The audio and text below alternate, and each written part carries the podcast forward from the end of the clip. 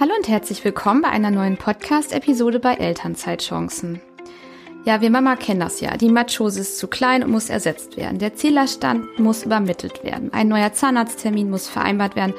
Und was ist eigentlich mit dem Geschenk für die Geburtstagsparty am nächsten Wochenende? Wer erledigt das?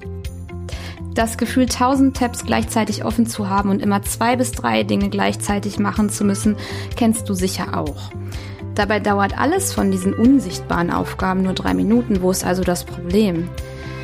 Ich habe mir in meinem ersten Jahr als Mama von zwei Kindern unter zwei Jahren den Spaß, sag ich mal, erlaubt und stichpunktartig aufgeschrieben, was ich alles bereits bis mittags an sogenannten Nebensächlichkeiten erledigt hatte. Tisch abwischen, Spülmaschine ausräumen, einräumen. Ja, die Liste war direkt voll. Und das Schreiben dieser Liste war auch noch ein To-Do, also verwarf ich es recht schnell. Über dieses Thema Mental Load spreche ich heute mit der Expertin Laura Fröhlich. Sie ist die Autorin des Buches Die Frau fürs Leben ist nicht das Mädchen für alles und macht das Problem Mental Load endlich sichtbar. Ich freue mich, dass du da bist, liebe Laura. Hallo. Hallo Monika, ich freue mich, dass ich in deinem Podcast zu Gast sein darf. Ja, ähm, stell dich doch auch einmal den Hörerinnen vor, wer du bist. Ich habe es jetzt ganz kurz mal angeteasert. Ja, genau. Laura ist mein Name. Ich lebe hier mit meinem Mann und unseren drei Kindern in der Nähe von Stuttgart, Ludwigsburg und äh, bin von Beruf Journalistin, bin mittlerweile aber selbstständig als Speakerin. Ich halte Vorträge und Workshops und coache Paare und vor allem Frauen darin, den Mental Load zu mindern, sagen wir es mal so. Oder wie du es auch schon so schön beschrieben hast, Aufmerksamkeit zu schaffen für dieses große Problem, das aber bisher nie so auf unserem Radar war. Mhm. Okay, ich möchte gern einmal dabei einsteigen, ähm, wie du dazu gekommen bist. Also du musst ja ein Problem gehabt haben ich wette, du hattest einfach ganz viel Mental Load und früher gab es ja mhm. auch gar nicht diesen Begriff dafür. Ne? Also ich mhm. glaube, vor zehn Jahren gab es das gar nicht. Das war einfach da. Und ja, wie hast du dich zu dem entwickelt dann, dass du dieses Buch geschrieben hast, dass du den Podcast darüber machst, dass du eine Sprechstunde zu Mental Load machst? Wie kam es dazu? Welche ähm, Probleme hattest du? Also auch genau das, was du beschrieben hast. Ich ähm, habe das gemacht, was viele Frauen machen, wenn sie Mutter werden. Ich war länger in Elternzeit als mein Mann. Ich bin auch dann wieder in Teilzeit in meinen Job eingestiegen, nicht in Vollzeit wie er. Und ich wurde deshalb immer kompetenter. Ich war generell schon eine ziemlich gute Haushaltsorganisatorin, weil es einfach auch so ist, dass wir als Frauen so sozialisiert werden. Ja, wir haben weibliche Vorbilder um uns herum, von der eigenen Mutter angefangen über ähm, Omas, Tanten, Erzieherinnen, Grundschullehrerinnen, Arzthelferinnen. Also auch gerade noch in meiner Kindheit kümmerten sich um alles, vor allem Frauen. Und ich, die sich selbst als Frau, als junges Mädchen sieht, ich ähm, spüre diese Erwartungshaltung auch der Gesellschaft, bin selber aufmerksam für solche Dinge und entwickle dadurch auch tatsächlich, so wie viele andere Mädchen und Frauen, die Superkraft, die Dinge zu sehen, die getan werden müssen. Sagen wir es mal so. Also ich habe schon, bevor wir die Kinder bekamen, Karten geschrieben, wenn wir irgendwie zu einer Hochzeit eingeladen waren, solche Dinge hatte einiges auf dem Schirm. Nichtsdestotrotz haben mein Mann und ich uns Haushalt und Familienorganisation eigentlich immer 50-50 aufgeteilt. Und dann kam aber das, was bei Paaren ganz oft dazu führt, dass, zumindest bei heterosexuellen Paaren, dass, dass sich dann die Aufgabenverteilung auf einmal so unterscheidet. Das ist dann oft das Thema Elternschaft. So war es dann eben auch bei uns. Ich fühlte mich verantwortlicher, also als Mutter auch zu Hause zu bleiben, die Dinge in die Hand zu nehmen. Also ich habe die Bo Babybodies besorgt, auch am Anfang mit, natürlich mit großer Freude und Leidenschaft. Ich habe den Babyschwimmkurs organisiert und so bin ich immer mehr reingerutscht reingerutscht in diese äh, Haushaltsorganisation, wurde immer kompetenter hatte alles auf dem Schirm und was du auch schon angesprochen hast, war damit aber ständig total überfordert. Und auch als ich dann wieder berufstätig war, habe ich trotzdem diese Dinge in meinem Kopf gemanagt und hatte eben nach wie vor alles auf dem Schirm. Und noch dazu kommt etwas, was vielleicht viele Frauen kennen. Auch die Außenwelt nimmt uns Frauen oder dann in dem Fall auch Mütter als die Zuständigen wahr. Das heißt, Großeltern fragen mich, was wünschen sich die Kinder? ErzieherInnen melden sich bei mir, ähm, der Sohn braucht noch eine Matschhose und so weiter und so fort. Ja, und dann ist mir einfach ständig der Kopf geplatzt und ich dachte, ich bin nur schlecht organisiert. Es liegt an mir ich bin irgendwie keine gute Mutter, ich vergesse ständig Sachen, ich bin die ganze Zeit mega gestresst, ich flaum die ganze Zeit die Kinder an, dachte, ich bin schuld. Und das war furchtbar, dieses Gefühl. Und ich saß wirklich oft heulend in der Küche, weil ich auch selber so einen hohen Anspruch an mich hatte. Ja, ich habe in der Zeit Blogs gelesen, ich habe gesehen, was andere Mütter für tolle Sachen basteln, machen, kochen, ähm, habe den Brei dann selber gekocht, angefangen zu nähen und ähm, ja, habe mich damit auch selber unter Druck gesetzt, weil ich dachte, okay, das gehört scheinbar so zum Muttersein dazu. Und ähm, war da oft echt kurz Form. Also Burnout weiß ich jetzt nicht genau, aber ich glaube, so mit gewissen Faktoren, also hätte ich noch weniger Unterstützung gehabt, andere Sorgen und Probleme, also je nach Privilegien natürlich auch und Bedingungen unseres Lebens, wäre das vielleicht dann wirklich zu einem Burnout oder sowas gekommen. Bei mir war es jetzt Gott sei Dank noch nicht so schlimm, aber wirklich schon so, ich saß bei meinem Hausarzt, habe gesagt, ich krieg den Alltag nicht hin, ich fühle mich ständig überlastet. Und dann, um jetzt auch nochmal einen Bogen zu schlagen und zu dir zurückzukommen, ich habe dann dieses Konzept Mental Load kennengelernt und war so erleichtert, weil ich dachte, ja stimmt, es ist ja gar nicht dass ich es nicht hinkriege, sondern das ist ja Wahnsinn, was wir da alles leisten. Gerade die Eltern, die eben zu Hause für diese vielen Dinge zuständig sind. Und es ist kein Wunder, dass wir uns erschöpft fühlen, denn es ist einfach eine ganz krasse mentale Belastung, die da zusammenkommt. So kam ich dazu und ähm, habe dann recherchiert, ein Buch geschrieben, jetzt Vorträge, halt, da kommt mir mein Beruf natürlich zugute. Und ähm, aber jetzt ist es wirklich meine große Leidenschaft, über dieses Thema aufzuklären und Betroffenen auch ein Stück weit zu helfen, sie zu unterstützen, da einfach auch tätig zu werden, so wie ich, zu sagen, hey Mensch, es ist nicht meine Schuld, ähm, dass ich da so drin stecke und wie komme ich da jetzt wieder raus und da auch Anweise oder, oder sagen wir mal Wege zu ebnen oder aufzuzeigen. Kurze Werbeunterbrechung in eigener Sache. Ich mache diesen Podcast ja jetzt schon ein paar Jahre und es hat sich in den Gesprächen mit selbstständigen Mamas sowohl im Interview als auch so auf Social Media herausgestellt, dass es zwei große Themen gibt, die uns beschäftigt. Und zwar ist das das erste, die Zeit. Wie kann ich bloß an meinem Business arbeiten, wenn ich eigentlich gar keine Zeit habe, weil mein kleines Baby äh, mich braucht, weil es einfach kaum Zeitfenster am, im Alltag gibt um weiterzukommen, um zu arbeiten. Das zweite sind die Umsätze. Wie kann es sein, dass auf Social Media viele mit 10.000 K im Monat ähm, sagen, das ist das Minimum und das habe ich innerhalb der ersten drei Monate erreicht. Und du vergleichst dich und denkst so, ja, ich bin froh, wenn ich meine Jahresgebühr für Canva in Höhe von 100 Euro noch bezahlen kann, quasi. Ja, zu diesen beiden Themen, sowohl Zeitmangel als auch realistische Einnahmen, Dazu habe ich ein Angebot entwickelt, das schon seit längerer Zeit von vielen Mamas in Anspruch genommen wird. Es kostet dich 0 Euro, sondern nur deine E-Mail-Adresse. Einmal habe ich den Timetable für dich, wo ich dir aufzeige, wie ich Zeitfenster gefunden habe, als ich damals ein Baby und ein Kleinkind zu Hause mitten in der Corona-Pandemie hatte und mein Business aufgebaut habe, damals als VA. Und mein ehrlichen Einnahmenreport der Jahre 2019 bis 2022. Das kannst du dir runterladen, indem du dich in meinen Newsletter einträgst.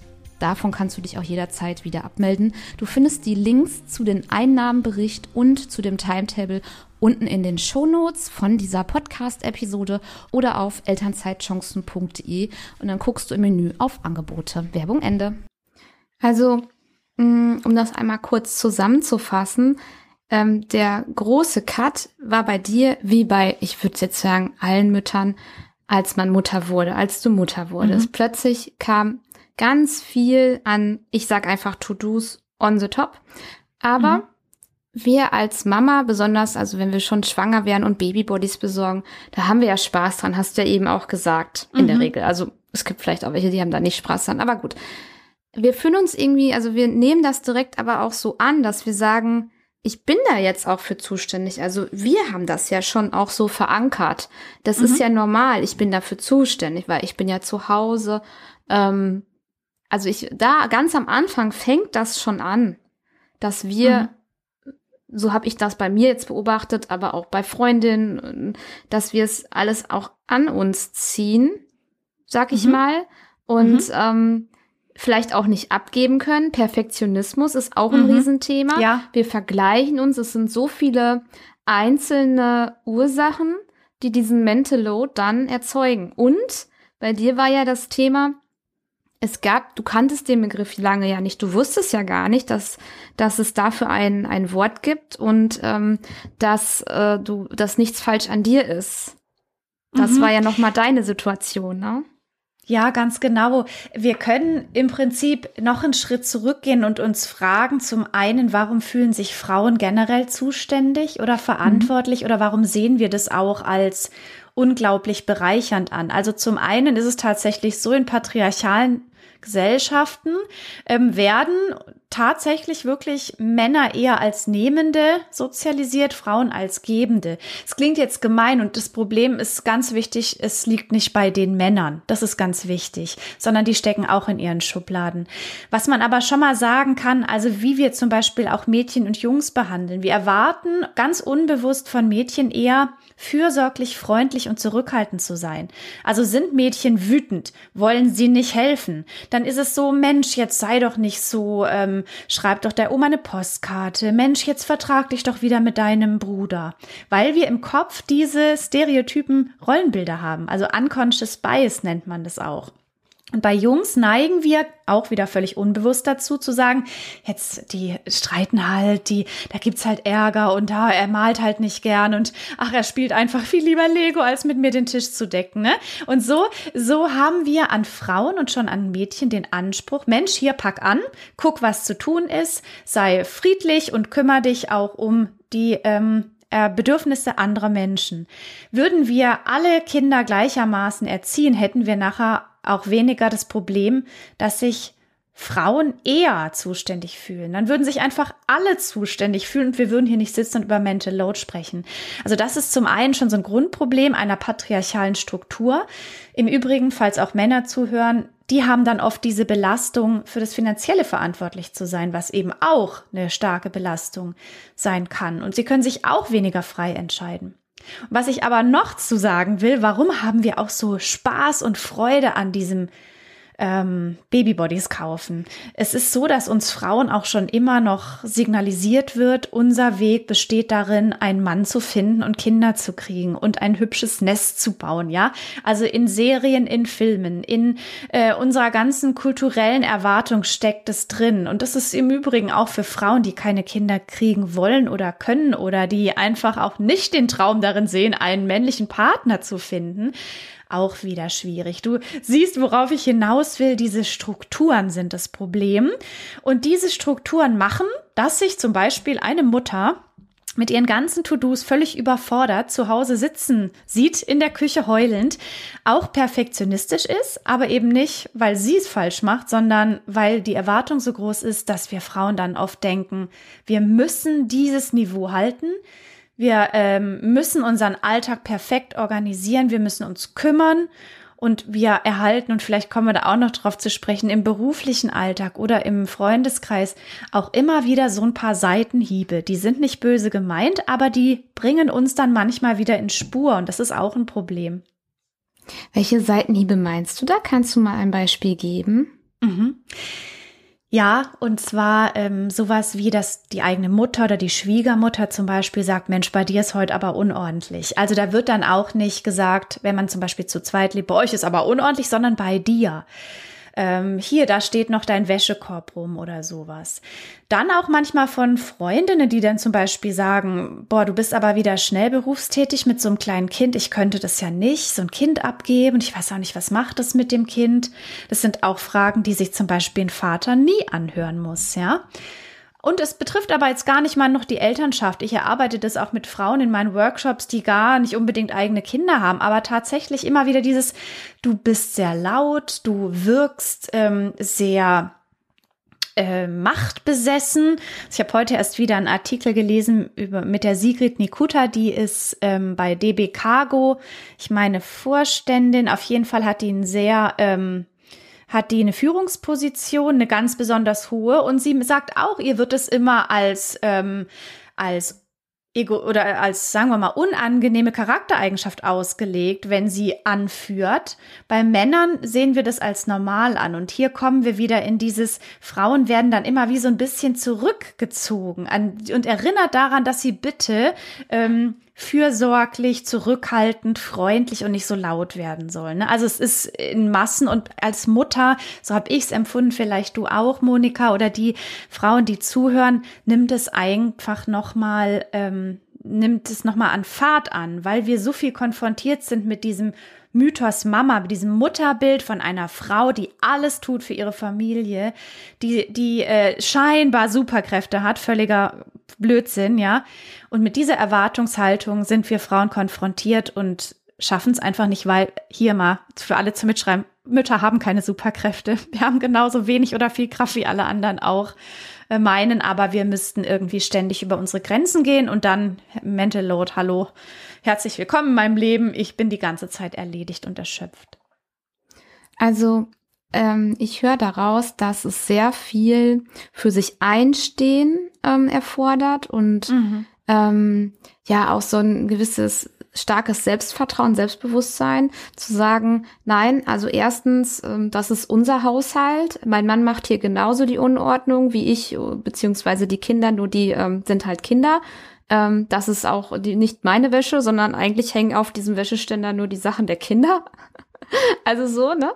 Ähm, mm, also es ist viel Gesellschaft, es ist viel Erziehung, aber wie kommt man denn da raus, wenn man da einfach so reingeschlittert ist und plötzlich sich da drin befindet und nicht mehr weiß, äh, besonders dann, wenn auch noch das Berufsleben dazu kommt, dann erhöht sich die Last umso mehr. Um jetzt ähm, ich schweife manchmal ein bisschen ab, aber ich möchte es einmal nochmal sagen. Das ist der Grund, warum ich zum Beispiel meinem Mann gesagt habe, wenn ich reduziere, reduzierst auch du, weil ich weiß ganz genau, wenn du Vollzeit arbeitest und ich Teilzeit, dann mache ich hier alles auch noch. Und und das war so der erste Punkt, den hatte ich tatsächlich schon vorher erkannt, mein Mann natürlich nicht. Männer. Also ich, äh, schon beim ersten Kind haben wir danach beide ähm, 80 Prozent gearbeitet. Ich wurde dafür komisch angeguckt, mein Mann wurde dafür voll gefeiert. Aber auch so, boah, so viel, das könnt ihr euch leisten. Also in die Richtung ging das schon, ne? Ähm, ich sag mal so, dafür verzichten wir woanders, aber ist ja auch egal. Ähm, trotzdem habe ich viel in meinem Kopf und diese tausend Tabs offen. Also wenn man mittendrin ist, ja, wie kommt man da raus? Ich weiß, das beinhaltet dein Buch, aber vielleicht kannst du es mal ein bisschen ähm, paar ja, äh, Ideen geben oder wie du da auch rausgekommen bist. Ja. Mhm.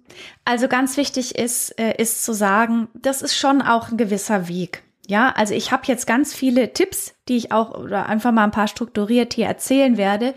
Aber für alle, die zuhören, nicht, dass jetzt wieder neuer Druck entsteht. So, jetzt muss ich mich in vier genau. Schritten und drei Tagen aus der Mental Load Falle selbst rausholen, auch noch selbst rausholen. Na toll, jetzt habe ich das Problem und ich darf mich selber drum kümmern. Ja, genau. Also schon mal ganz wichtig.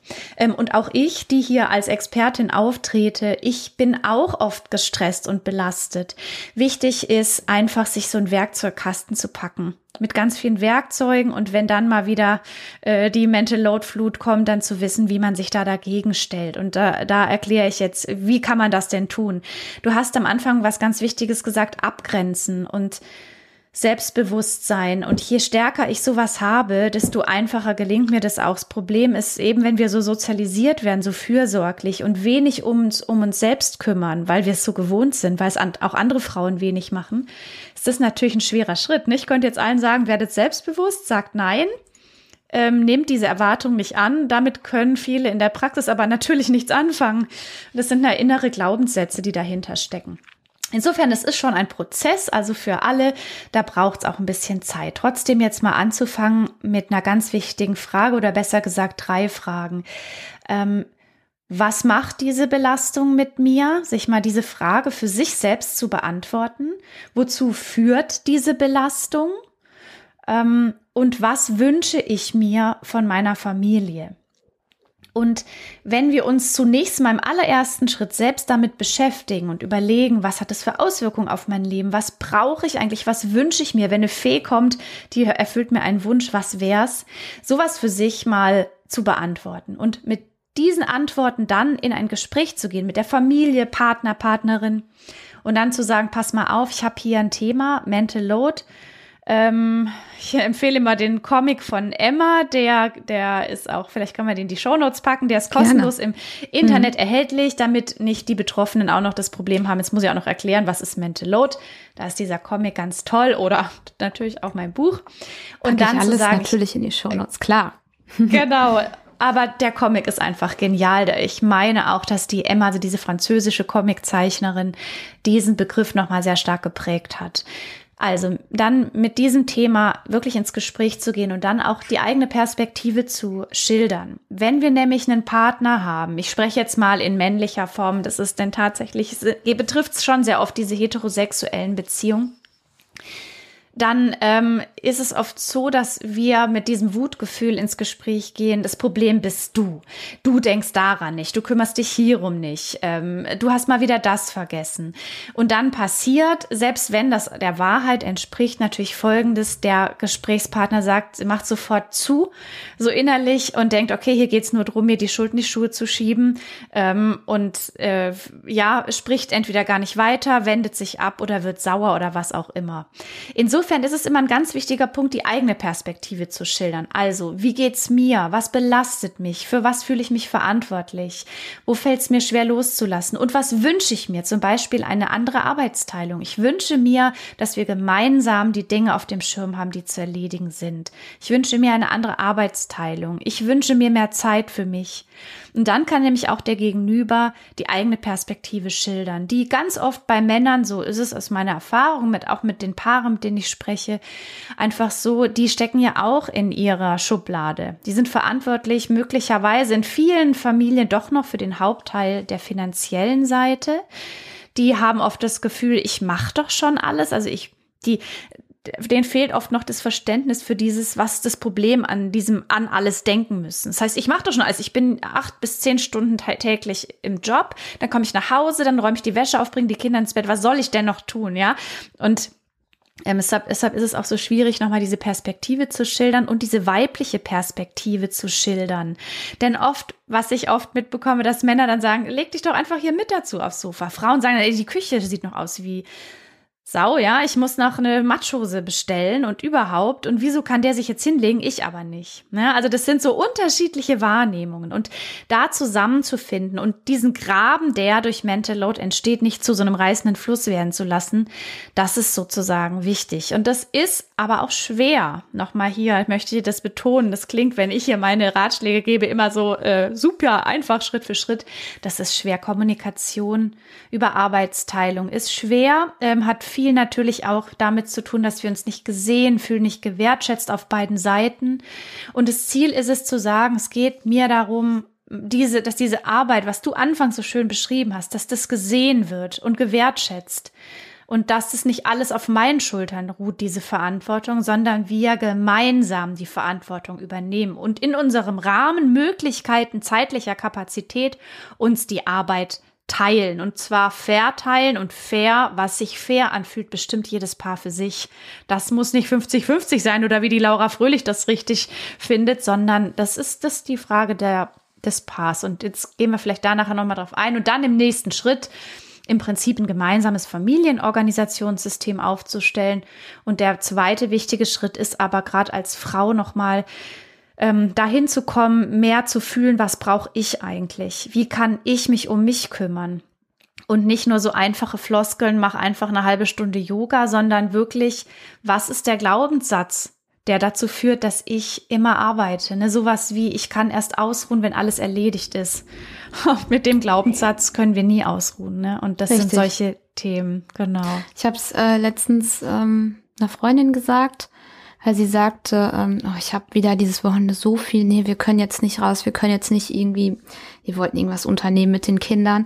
Und dann habe ich äh, auch zu ihr gesagt, und mir fällt das, also ich muss versuchen, wie ich das sage, nicht, dass ich anecke, auch wenn es eine Freundin ist. Weißt du, die To-Do-Liste ist niemals leer. Niemals. Mach dir das klar, die wird niemals leer sein. Aber verpass nicht das Leben dazwischen. Ne? Also das klingt jetzt so weise, ne? Ich will gar nicht so wirken, aber es ist ja eigentlich eine Tatsache. Was ich aber vor vier Jahren oder vor drei Jahren war mir das selber auch nicht klar. Und Thema Wertschätzung. Ja, genau. Also erstmal zieht dieses Mental Load Thema eine Menge Energie und alles, was man macht, sieht man nicht.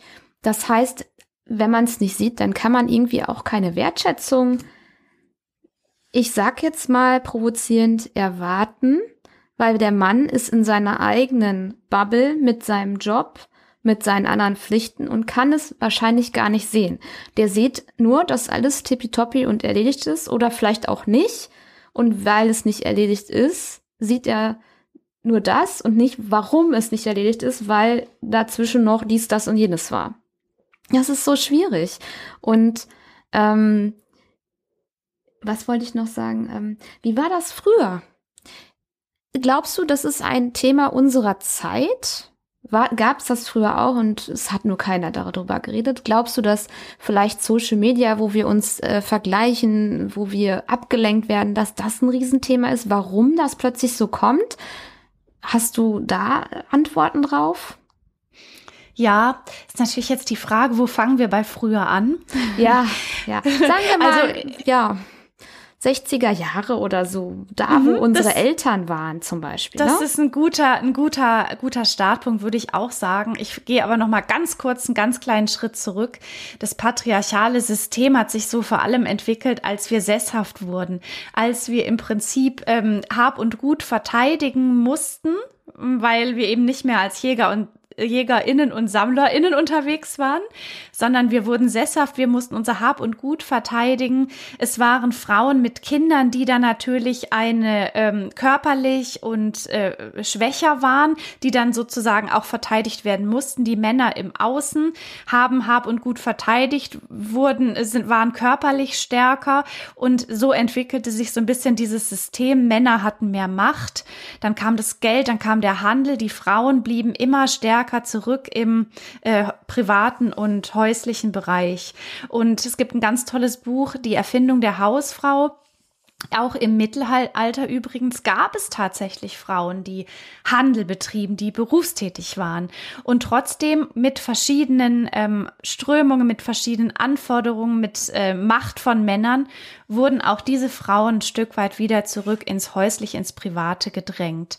Und jetzt machen wir wieder einen Schritt äh, in die Zeit, die du wahrscheinlich meintest, vor allem auch die ähm, Nachkriegszeit, also die Zeit nach dem Zweiten Weltkrieg, da muss man noch ein bisschen unterscheiden zwischen Ost- und Westdeutschland. Aber tatsächlich, wenn wir mal in den Westen Deutschlands gucken, auch meine Mutter, ich komme ja aus Baden-Württemberg. Bei uns war das zu Hause so, bei meinen Großmüttern auch natürlich noch.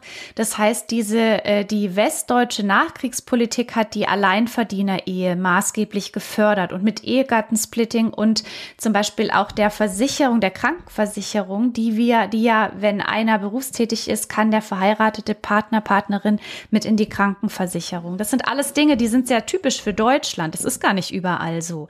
Aber all diese Faktoren bewirkten auch politisch und gesellschaftlich, dass Frauen ähm, Hausfrauen waren zumeist. Die waren zu Hause, hatten die ganze Arbeit und ich denke, die hatten auch Mental Load.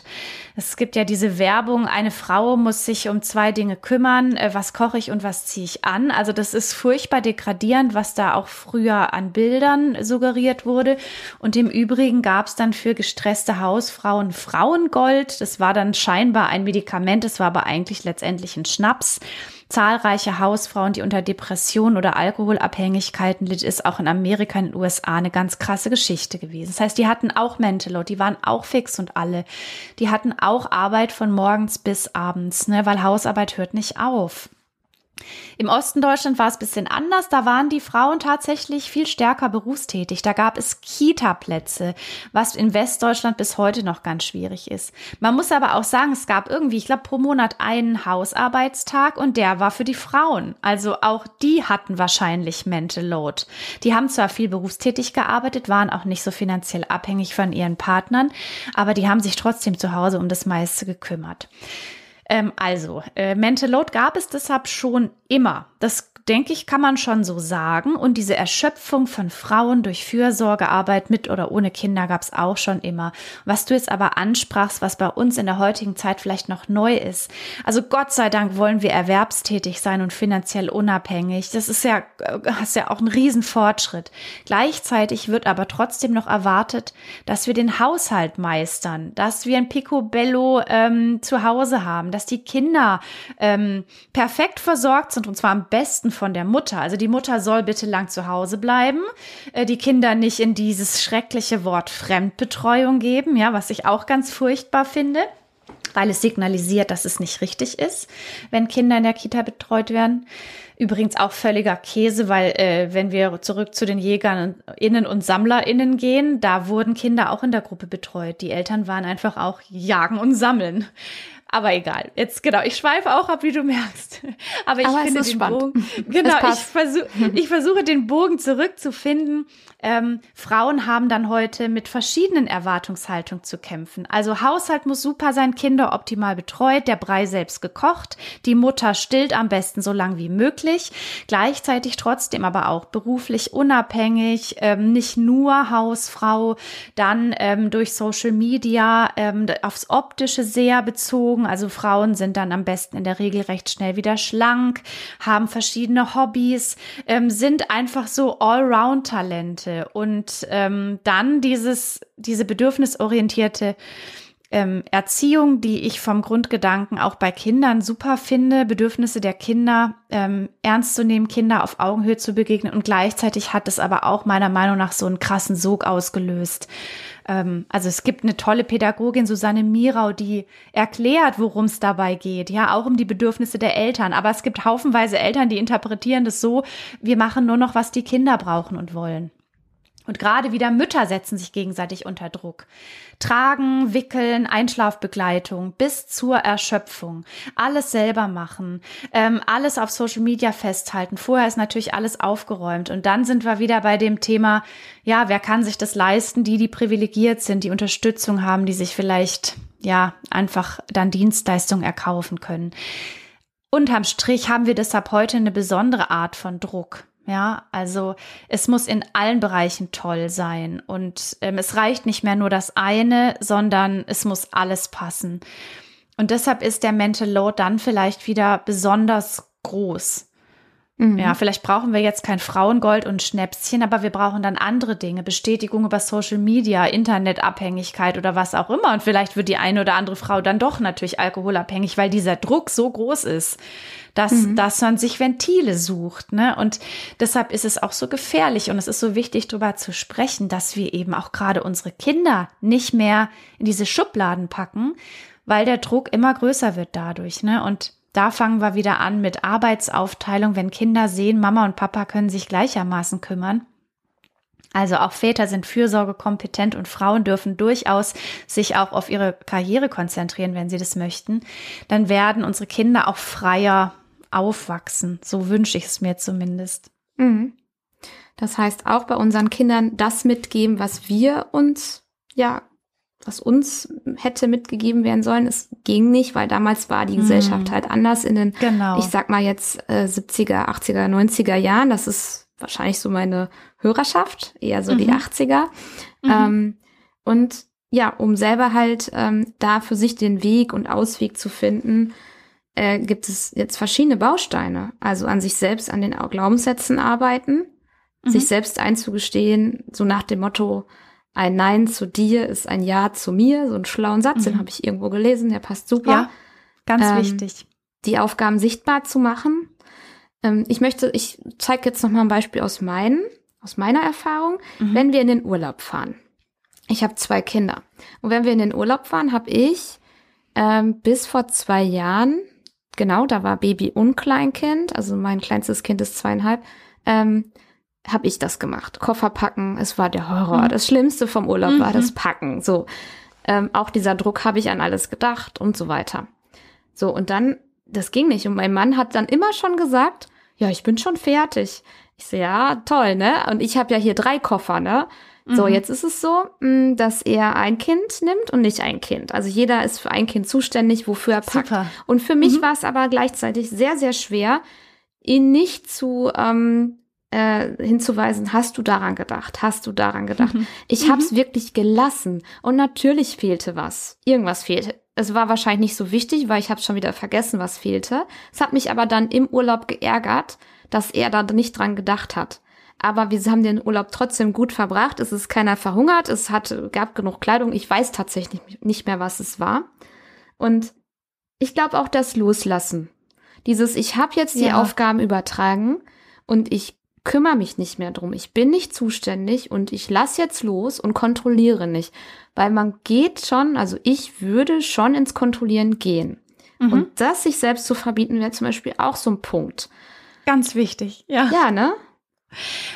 Also es ist tatsächlich so, ich denke manchmal, erst müssen Frauen alles übernehmen, ne? Und dann machen sie es und dann wird ihnen wieder vorgeworfen, jetzt könnt ihr nicht loslassen. Also das Loslassen schwerfällt, ist kein Wunder bei all dem, was ich heute auch schon so von mir gegeben habe.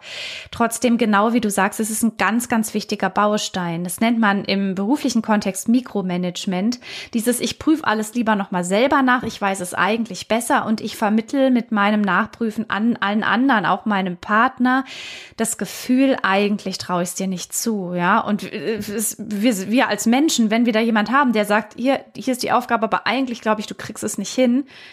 Super, ja. Also wir glauben dann wirklich selber, wir kriegen es nicht hin und wir sind auch frustriert und wir haben das Gefühl, ja, dann frage ich halt lieber nochmal nach. Und dann sind wir wieder dabei, dass, dass vielleicht der Partner dann sagt, guckst du nochmal drüber, ob ich alles denn eingepackt habe und dann haben wir wieder nichts gewonnen. Deshalb, Monika, du hast schon sehr viele coole Sachen gesagt, die genau wichtig sind. Abgesehen davon, dass du mal anfangs deine Aufgaben sichtbar gemacht hast und aufgeschrieben hast. Ein ganz wichtiger Punkt. Und was du hier auch sagtest, zum Beispiel eine Aufteilung. Ich packe für das eine Kind, du für das andere. Und was da auch nochmal ganz wichtig ist, eine Empfehlung von mir, ist dieses Küchenmeeting, von dem ich immer spreche, sich innerhalb der Partnerschaft, wenn man zu zweit Eltern ist, einmal in der Woche zusammenzusetzen und einfach die kommende Woche zu planen. Und wir haben jetzt gerade übrigens auch Urlaubszeit. Wir haben auch gerade heute und morgen Packtag. Das heißt, wir überlegen dann sonntags zusammen, was muss auf die Packliste. Und dann ähm, sagen wir so, wann packen wir? Wir haben uns beide einen halben Tag freigenommen, dann packen wir zusammen, gucken nachher, ob die Liste passt, ob wir alles dabei haben. Und dann geht es auch. Also hier so auch so Absprachen treffen und dann aber, wie du gesagt hast, Monika, ein ganz wichtiger Punkt, den anderen die Dinge auch machen lassen. Und wir lernen, indem wir Fehler machen. Ne? Das ist schon wieder so ein Grundproblem, dass wir in einer Gesellschaft leben, in der Fehler als so was Negatives gesehen werden. Wir alle sind als Frauen und Mütter deshalb so kompetent. Ich mache mal Beispiel Wickeltasche packen, weil wir es doch am Anfang auch verballert hatten. Wir hatten auch mal keine Feuchttücher dabei oder hatten keine Wechselkleidung. Dann haben wir es gelernt beim nächsten Mal und genauso ist es bei den Vätern auch. Die gehen einmal auf den Spielplatz, müssen wieder zurück, weil es keine Wechselklamotten gibt. Beim nächsten Mal nehmen sie welche mit. Das ist diese Erfahrung, die wir Menschen brauchen, die auch unsere Kinder brauchen, damit wir lernen. Und wir lernen durch diese Erfahrung viel besser, als wenn uns jemand was erzählt. Ne? Insofern vielleicht auch noch mal ganz wichtig, was du auch anfangs sagtest, je stärker wir uns gleichermaßen einbinden in den Alltag, in die Familienorganisation, desto kompetenter sind wir gleichermaßen und sehen, was getan werden muss. Insofern, auch wenn es manchmal, ich weiß, manchmal geht's nicht so gut aus verschiedenen Gründen, aber Elternzeit teilen. Jeder, Mama, Papa ist mal zu Hause allein zuständig mit den Kindern. Und ähm, da einfach auch sich diese Aufgaben zu teilen und zu lernen, wie komme ich denn zu Hause alleine klar mit all dem, wenn Partner oder Partnerin mal nicht da ist. Und wenn ich sie oder ihn ständig fragen muss, wie muss ich das und das machen, dann ist ein ganz wichtiges Signal, um zu sagen, okay, das muss ich doch auch irgendwie selber hinkriegen, oder? Ja, was erfährt man in deinem Buch? Also, da wird jetzt nicht, ähm, also du gibst ja auch eine Mental Load Sprechstunde, die ist dann eher so tiefer. Und ähm, dein Buch, ja, sollte man vorher gelesen haben. Was erfährt man da? Was teilst du da so? Mhm. Also in meinem Buch erzähle ich so ein bisschen meine Geschichte und erkläre dann aber anhand meines Beispiels, dass es irgendwie so ein ziemlich typisches Beispiel ist, weil eben gewisse Hintergründe in unserer Gesellschaft, die wir heute auch schon ausgiebig besprochen haben, da dahinter stecken. Und dann erkläre ich auch so ein Stück weit, wie kommen wir da raus innerhalb einer Partnerschaft, also Küchenmeeting, Dinge sichtbar machen, Aufgaben verteilen. Wie können wir aber auch politisch und gesellschaftlich darüber sprechen und was jetzt in diesem Jahr erschienen ist, weil ich schon auch merke hier, wenn wir Dinge erzählen, nehmen wir sie nicht so einfach auf, als wenn wir sie praktisch machen. Ich habe noch ein Workbook rausgebracht. Das ist auch für Mütter, die zum Beispiel alleinerziehend sind, bei denen das Thema Aufgaben mit Partner in Verteilen nicht so relevant ist. Ja, also was können auch die machen? Und diesen, diesem Workbook gibt es ganz viele Übungen zum Thema Glaubenssätze und so weiter. Genau, und diese Sprechstunde, die habe ich auf Instagram eine ganze Zeit gemacht. Da bin ich jetzt gar nicht mehr so sehr unterwegs, aber ich habe tatsächlich ein äh, Mentoring-Programm für Frauen wie, und die können dort mit meiner Begleitung lernen, genau solche Dinge. Wie finde ich wieder zu mir selbst? Wie spreche ich über Mental Load? Wie kommuniziere ich in meiner Partnerschaft? Wie können wir ein gemeinsames Familiensystem aufstellen? Denn es ist ein Prozess. Also es ist, es dauert recht lange und man muss dranbleiben und es fällt natürlich im Alltag oft super schwer, dieses müß dranbleiben müssen. Ne? Eigentlich wäre es am besten, wir würden uns gesund ernähren und viel Sport treiben und dann sitzen wir halt doch abends auf dem Sofa. Und da bin ich jetzt im Prinzip so ein bisschen in der Rolle der äh, Coachin, weil ich glaube, ich hätte mir selber so jemanden gewünscht, der meinen Mann und mich auch ein bisschen begleitet, weil es alles allein hinzukriegen, ist einfach echt ganz schön viel. Ich verlinke ähm, alles in den Shownotes über Laura Fröhlich, also das Buch, das Workbook, den Podcast, um auch schon mal so ein bisschen äh, Lauras ähm, andere Tipps mitzunehmen für die Hörerin. Mhm. Ähm, ja, alles findet ihr in den Shownotes. Schaut da mal nach. Und Vielleicht ja, habe ich da noch ganz gerne. entschuldige, dass ich dich unterbreche, mhm. noch einen ganz kleinen praktischen Tipp. Es gibt eine kostenlose Steuerbordliste. Das ist eine Excel-Tabelle mit all den Aufgaben, die du anfangs auch schon erwähntest. Ich habe da mit Eltern fürs Work Book Nefus für den Ratgeber gesammelt und vielleicht, wenn wir den verlinken, die kann man sich kostenlos holen. Das ist zum Beispiel schon mal ein ganz guter erster Schritt, um diese Aufgaben mhm. sichtbar zu machen. Ne, weil du sagtest auch, dann war dieses Aufschreiben halt auch wieder ein To-Do. Da hatte ich eigentlich gar keine Lust drauf. Insofern holt euch einfach die Liste ja. und guckt mal, wer macht was. Und vielleicht gibt es eine Möglichkeit, ein paar Dinge umzuverteilen. Ja, ja, packe ich auch in die Shownotes. Ist sehr, sehr wichtig. Ähm, am wichtigsten war mir hier eigentlich ähm, darzustellen, dass, ähm, dass ein, ähm, dass man nicht alleine ist, also dass die mhm. Hörerinnen, die das hören, sich nicht fragt, bin ich nicht gut genug, warum schaffe ich das alles nicht, warum bin ich immer so fertig, sondern dass es vielen so gibt, dass es dafür ein Wort gibt und dass mhm. es dafür auch Auswege gibt und dass es auch Gründe gibt, warum das so ist. Also nichts ist falsch an dir, ähm, mhm. wir spätestens, wenn wir Mamas werden, kommen wir irgendwie schon in diesen, ja, in diesen Sog von Mental Load. Aber ja, wir machen das sichtbar und es gibt Auswege dafür. Ähm, wir hatten jetzt super viele Tipps. Eigentlich frage ich meine Gästin immer am Ende, hast du drei konkrete Tipps für die Hörerinnen? Mhm. Ich möchte das gerne äh, nicht jetzt ausfallen lassen, auch wenn es schon so viele Tipps war. Vielleicht kannst du es noch mal stichpunktartig oder so nochmal kurz sagen, wenn jetzt hier eine, also wenn, für die Hörerin, was kann man machen? Auch wenn wir schon so viel hatten. Vielleicht habe ich ein paar ganz praktische Tipps, die man wirklich umsetzen kann. Also, ganz wichtig ist die tägliche Pause. Und ich weiß, auch je nach Alter der Kinder ist es oft nicht irgendwie eine Stunde rumliegen. Ähm, aber die, dass ihr die macht, ist ganz wichtig. Das hat die Isabel Prophet so schön gesagt. So bekommt auch der Tag eine Erzählung, in der ihr als Mütter vorkommt. Und da ist es tatsächlich manchmal wichtig, sich diese Pause zu terminieren. Also du kannst jetzt direkt nachdem du den Podcast gehört hast, dir eine Pause einterminieren mit Hilfe des Handys. Vielleicht sind es nur fünf Minuten Kaffee trinken, drei Minuten Nackenübungen oder zehn Minuten einfach mal hinsetzen und nichts tun. Was ist das Kleinste, was für dich möglich ist und das wirklich zu machen, indem wir es uns mit einer Handy-Erinnerung eintimen. Denn wenn wir es nicht eintimen, werden wir die Zeit wahrscheinlich nutzen, um irgendwelche Dinge zu erledigen. Das ist der erste Punkt. Der zweite Punkt ist Dinge, die dir so in den Kopf die so im Kopf rumspuken und die, ähm, die uns im Kopf rumgeistern. In äh, jedes Smartphone hat ja mittlerweile so einen Sprachassistenten und zum Beispiel jetzt, ich will keine Werbung fürs iPhone machen, aber ich weiß es da einfach aus praktischen Gründen. Da gibt's die Erinnerungsfunktion. Da kann man sich einfach das Handy schnappen und Siri aktivieren und reinsprechen. Bitte erinnere mich heute um 17 Uhr daran, den Kinderarzt anzurufen oder erinnere mich daran, wir brauchen noch ein Geburtstagsgeschenk. Pack die Erinnerung bitte in die Küchenmeetingsliste und dies dann mit dem Partner der Partnerin zu teilen. Punkt zwei. Und dann habe ich noch einen ganz kleinen praktischen Tipp, um rauszukommen aus dem Gedankenkarussell. Wenn wir singen, können wir nicht gleichzeitig grübeln, denken oder uns Sorgen machen. Das kann unser Gehirn nicht. Insofern, wenn wir da nicht rauskommen aus diesem Gedankenkarussell, macht euch eine Playlist mit drei, vier, fünf Lieblingsliedern und singt dazu. Da habt ihr auf jeden Fall die äh, Gewährleistung, dass ihr in der Zeit einfach mal nicht an dieses ganze Zeug denken müsst. Denn nämlich auf Anhieb zu sagen, so, jetzt denke ich mal an nichts, weiß ich aus Erfahrung, geht nämlich gar nicht. Insofern singen hilft, macht euch eine Mental Load Playlist. Genau. Und diese drei Tipps sind umsetzbar, auch wenn man vielleicht nicht diese ganzen Möglichkeiten hat, eine Partnerschaft, in der man die Aufgaben teilen kann oder ähm, Netzwerk, das einen unterstützt. Brauchten wir eigentlich alles ganz dringend, aber ich weiß, in der Realität ist nicht alles immer so wie im Bilderbuch. Das sind solche Tipps, die wirklich, ich sag mal, jede Mama umsetzen kann. Das stimmt. Das ist sehr, sehr hilfreich. Das mit der Erinnerung, also ich dachte, ich kenne mich gut aus mit dem iPhone, aber dass man das noch auf eine extra Liste, ach so, die Erinnerungsliste, genau das meinst du, ne? Oder in den mhm. Kalender direkt.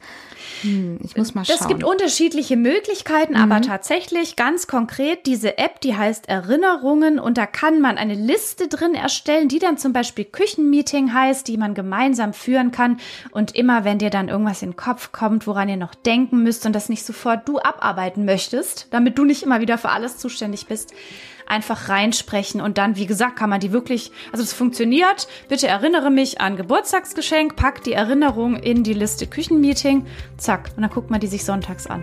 Super Trick. Perfekt. ja, liebe Laura, danke für deine Tipps. Äh, schön, Gerne. dass du hier warst. Es war ähm, ja sehr, sehr äh, lehrreich, informativ und ähm, ja, es hat Spaß gemacht, mit dir zu sprechen. Und Mir auch. Hört unbedingt auch mal in Lauras Podcast rein. Ähm, und ja, vielleicht ähm, ja, guckt mal in die Shownotes wegen der Gratisliste und natürlich auch diesen Emma-Comic, ähm, wenn ihr Mental Load mal erklären wollt, wie, was das denn genau ist für Menschen, die jetzt nicht genau wissen, was meint die damit, äh, wo ist das Problem, eine Matschose zu bestellen, also das. Genau. Mhm. Ja, vielen Dank. Vielen Dank, dass du da warst und noch eine schöne Zeit. Ich danke dir, Monika, dass ich hier sein durfte und wünsche den Hörerinnen und Hörern ganz viel ähm, entspannte Zeit für sich selbst und dir natürlich auch, Monika. Tschüss. Danke. Tschüss.